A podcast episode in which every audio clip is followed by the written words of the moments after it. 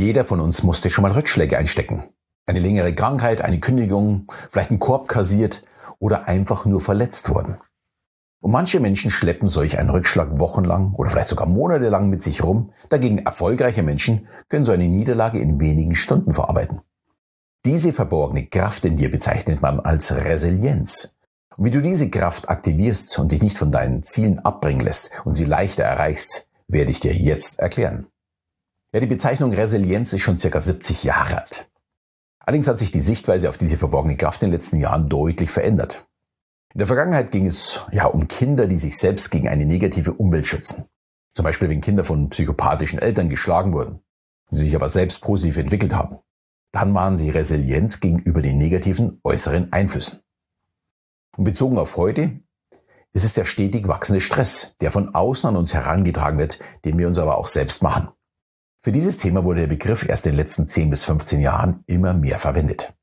Natürlich auch mit dem Hintergrund der wachsenden Depression und Burnout-Fälle, die wir haben in unserer Gesellschaft. Und was mir bei dieser Betrachtung sehr gut gefällt, ist die positive Herangehensweise. Es geht um die eigene Widerstandskraft.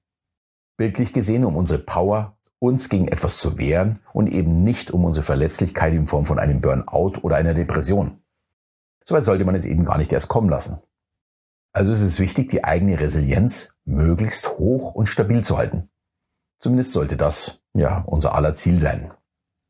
Hört sich jetzt so einfach an und wäre es auch, wenn wir mit unserem Leben bewusst umgehen und für uns selbst sorgen. Und dafür möchte ich so ein paar Tipps geben, die du leicht umsetzen kannst und womit du deine psychische Widerstandskraft, deine Resilienz erhöhen kannst. Und natürlich, wie du äh, jemandem helfen kannst, der kurz vor diesem geistigen Kollaps steht. Schließlich begegnen wir immer öfters Menschen, denen es eben nicht gut geht. Und mir ist klar, nicht jeden Tipp mag jeder für sich umsetzen. Aber möglichst viel hilft natürlich auch viel. Beginnen wir einfach mal bei der Ernährung. Eine gesunde Ernährung kann übermäßiges Übergewicht helfen, den innerlichen Stress schon mal zu reduzieren. Ebenso äh, so den Kaffee- und Alkoholkonsum ja in einem vernünftigen Rahmen zu halten. Ein oder zwei Tassen Kaffee sollten reichen am Tag. Ich zum Beispiel trinke Kaffee nur mit Genuss. Wenn ich einen Kaffee möchte, dann nehme ich ihn mir auch die Zeit, ihn selbst zu machen und zu genießen. Und stelle ihn nicht neben meinen Rechner. Da steht dagegen den ganzen Tag Wasser. Das wiederum ist sehr, sehr wichtig. Ein wichtiges Thema ist auch Bewegung. Ich spreche aber jetzt nicht vom Leistungssport, sondern von aktiv werden. Spazieren gehen mit einer etwas höheren Geschwindigkeit mit einem Puls von 110 bis 120 ist perfekt. In der Zeit bekommt das Gehirn 30 Prozent mehr Sauerstoff was natürlich auch im Lösungs- und Kreativprozess immens hilft. Meine meisten neuen Showideen, aber auch hier die neuen Folgen entstehen häufig bei, äh, auf einem Feldweg. Und wenn ich keine Idee habe, laufe ich eine Stunde und danach sprudelt es gerade so aus mir raus. Dann der nächste Punkt ist ein gesunder und erholsamer Schlaf.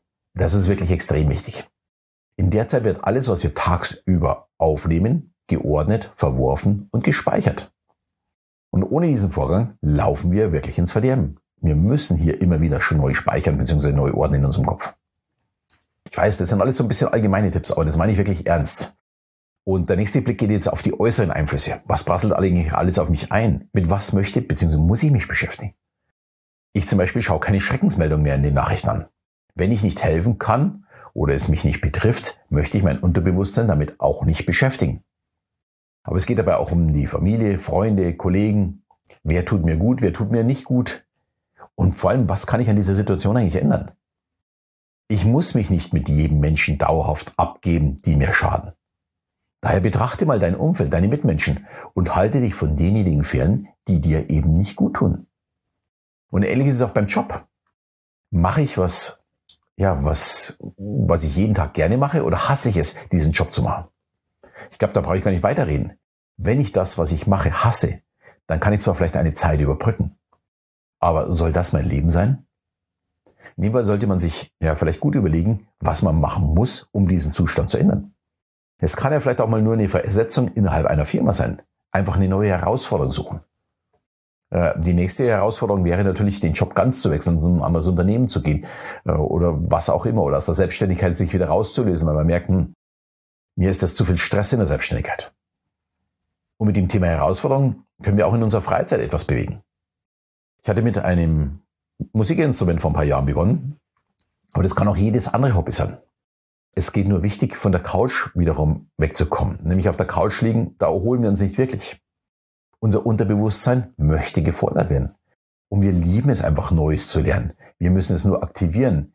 Vielleicht am Anfang ist es noch ein bisschen schwerer, weil da sind wir noch ein bisschen träge aus der Vergangenheit. Aber sobald wir beginnen, merken, wie gut uns das tut. Und der letzte Tipp ist für mich die Hypnose. Das ist für mich tatsächlich der entscheidende Punkt, um jeden Tag dem Stress entgegenzuwirken. Sehr, sehr gezielt kann ich den Stress damit senken und gleichzeitig immer auch meine Energie erhöhen. Und ich nutze äh, schon seit 2014, also jetzt seit mittlerweile bald neun Jahren, äh, meine Audiohypnose Hypnoenergie. Und wer sie noch nicht kennt, die meisten hier werden sie wahrscheinlich schon kennen, kann sie äh, kostenlos auf meiner Seite runterladen. Den äh, Link stelle ich natürlich unten in die Notes rein, in die Show Notes rein.